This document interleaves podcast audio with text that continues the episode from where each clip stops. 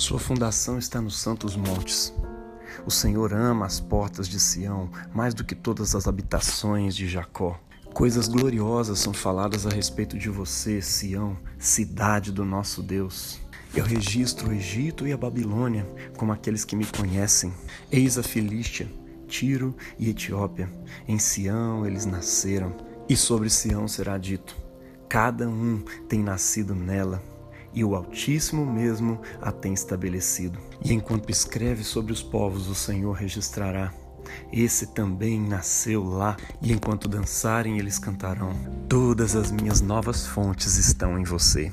Glória ao Pai, ao Filho e ao Espírito Santo, como era no princípio, e agora e será sempre, por todos os séculos. Amém. Meu irmão, muito bom dia, boa tarde, boa noite. Essa é a terça-feira da quarta semana do tempo da Páscoa. E a gente ainda recorda um pouco do tema da, do sermão desse último domingo a respeito de Jesus como bom pastor.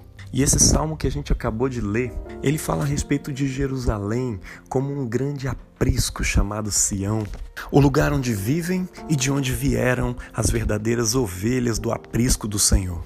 Ele chega a dizer sobre o Egito, a Etiópia, Babilônia, Tiro, Filístia, falando a respeito de uma certa contagem dos povos no final dos tempos, onde Deus olhará para a gente de todas essas nações e dirá: Este nasceu lá. Mas como é que essas pessoas puderam nascer em Jerusalém? Jerusalém era o centro político e religioso do povo de Israel. A pureza do povo era praticamente definida por quem ia e quem não ia a Jerusalém nas grandes peregrinações nas grandes festas do ano, na Páscoa, na festa das cabanas, no Pentecostes. Os verdadeiros fiéis peregrinavam para Jerusalém, sabendo que lá estava a presença de Deus, lá estava o templo, o lugar da habitação de Deus com os homens. Lá estava o trono onde se assentavam os reis daquela nação, e lá também estavam os sacerdotes, que prestavam serviço da purificação do povo diante de Deus. E uma das festas que conduzia aquele povo àquela bela cidade mais uma vez no ano era a festa de Hanukkah, conhecida também como a festa da dedicação. Uma festa iniciada no segundo século antes de Cristo, quando Judas Macabeu e seus irmãos e o exército pequeno que andava junto com ele se levantaram para resistir à contaminação cultural do povo de Israel por uma cultura grega, helênica, imposta pelo imperador que dominava sobre Jerusalém naquele tempo, Antíoco Epifânio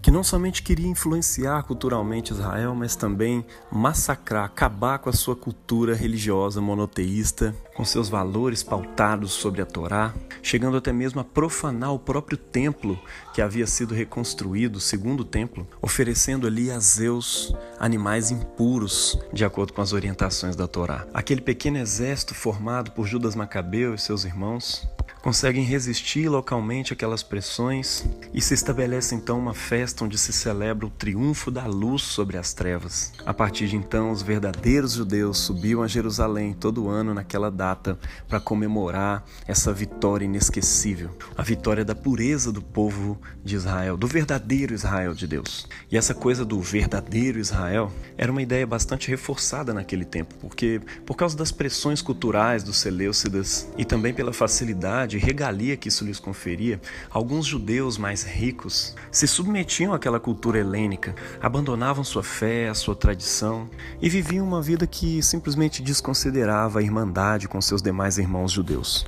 Eram judeus de nascimento, mas não ligavam para o templo, para as celebrações, para as peregrinações a Jerusalém, e assim eram considerados pelos seus demais irmãos como falsos judeus. Era uma classe de judeus que, apesar dos laços consanguíneos, assim como os cobradores de impostos, as prostitutas e os demais pecadores, eles também eram considerados não-judeus. Um falso Israel que no dia do juízo seria queimado, um judeu que não nasceu de Jerusalém, como diz esse salmo que a gente acabou de ler. E é interessante como no evangelho de hoje, exatamente na festa da dedicação, quando diversos judeus haviam peregrinado para Jerusalém para celebrar esse povo puro, esse povo, o verdadeiro Israel, Jesus também vai para lá. E ele vai com um propósito muito bem definido. Ele vai para dizer quem é o verdadeiro Israel, quais são as ovelhas que entram de fato no verdadeiro aprisco que Deus providenciou para o seu povo que não era mais a cidade física de Jerusalém, mas o próprio Messias enviado por Deus. Ele era o verdadeiro aprisco, ele era o verdadeiro pastor, aquele que dá a vida pelas suas ovelhas. Quando aqueles que se consideram verdadeiros judeus chegam para Jesus e dizem: Até quando você vai deixar a gente suspenso? Se você é verdadeiramente o Messias, diga isso abertamente. Jesus diz para eles então: Olha, eu já tenho dito isso com as minhas obras, mas vocês não estão crendo. E sabe por que vocês não creem? Porque vocês não são minhas ovelhas. Eu conheço as minhas ovelhas e elas me seguem, elas ouvem a minha voz. É interessante como o fato de ser o Messias traz imediatamente esse assunto de ovelhas e pastores. Como foi bem lembrado pelo nosso irmão Mateus Ribeiro no último sermão de domingo, as profecias messiânicas anunciam que o Messias seria o verdadeiro pastor, seria Deus na terra pastoreando o seu próprio povo. Então o que Jesus está dizendo aqui é que ele é realmente o Messias. E se ele é realmente o Messias, o verdadeiro Israel é aquele que faz parte do seu aprisco. E quem é que faz parte do seu aprisco? Aqueles que ouvem a sua voz, entendendo que ele e o Pai são um só. Aqueles que seguiam Jesus já, já tinham começado a entender que as palavras que ele dizia eram as palavras de Deus e que, portanto, o aprisco que os acolhia era muito maior do que a cidade de Jerusalém.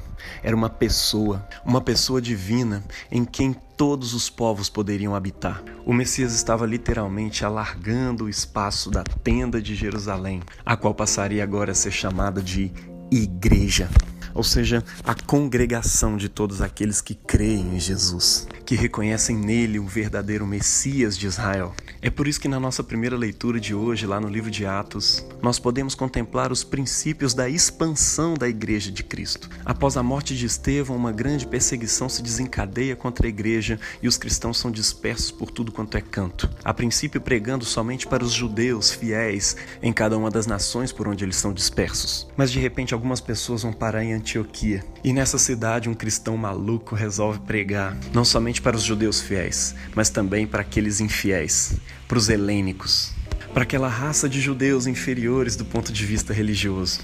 E eles também incrivelmente abraçam a fé, reconhecem em Jesus o seu Messias e a sua verdadeira salvação. É interessante como os evangelhos e o livro de Atos vão expondo a palavra de Deus para aqueles judeus daquele tempo, colocando em Jesus toda a sua esperança, deixando claro que o verdadeiro Israel, ou seja, os eleitos de Deus, não são aqueles que vão todos os dias nas festas, mas para que, mas são aqueles que encontraram o verdadeiro significado para o qual aquelas festas apontavam, ou seja, o Messias. Ele é a nossa Páscoa. Ele é a verdadeira cabana de Deus com os homens. Ele é o nosso Pentecostes, o primeiro a ressuscitar dentre os mortos e aquele que nos libera sobre nós o Espírito Santo e que é a própria palavra de Deus expressa entre os homens. E é nele que também se reúne todo o verdadeiro Israel de Deus, não somente os israelitas de sangue nascidos da linhagem de Abraão, mas todas as nações da terra. Nele se cumpre o salmo lido no início dessa meditação,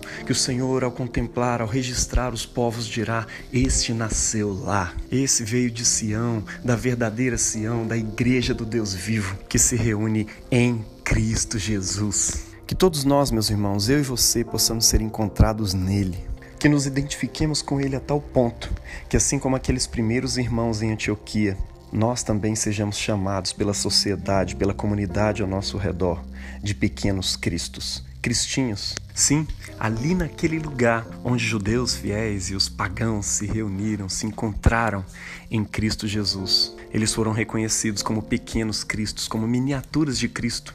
Um nome pejorativo para o seu tempo, mas que depois foi apropriado por nós com muito prazer. Que honra maior do que esta, né? Ser chamado como imitador de Jesus, como uma miniatura, como uma estatueta de Jesus. Que eu e você também participemos dessa honra, meu irmão. Que mais do que tomar para si o nome de cristão, que o mundo, que os seus amigos, que as pessoas ao seu redor vejam tanto Cristo em você, que eles não tenham outro nome para te chamar senão um cristinho, ovelha do aprisco de Jesus. Deus abençoe você na prática dessa palavra, em nome do Pai, do Filho e do Espírito Santo. Amém.